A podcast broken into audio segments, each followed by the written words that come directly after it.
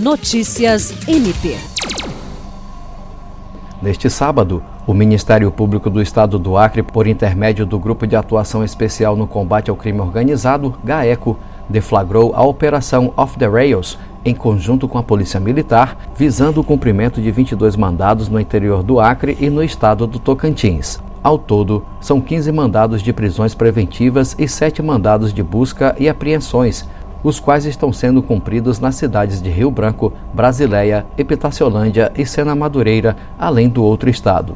A investigação apontou que os alvos da operação, além de estarem orquestrando crimes, atuavam na expansão da organização criminosa com o batismo de novos integrantes. A investigação também identificou criminosos com a função de liderança, desde frente de bairro, responsável por chefiar o tráfico de drogas, ao conselheiro da organização criminosa. Jean Oliveira, para a Agência de Notícias do Ministério Público do Estado do Acre.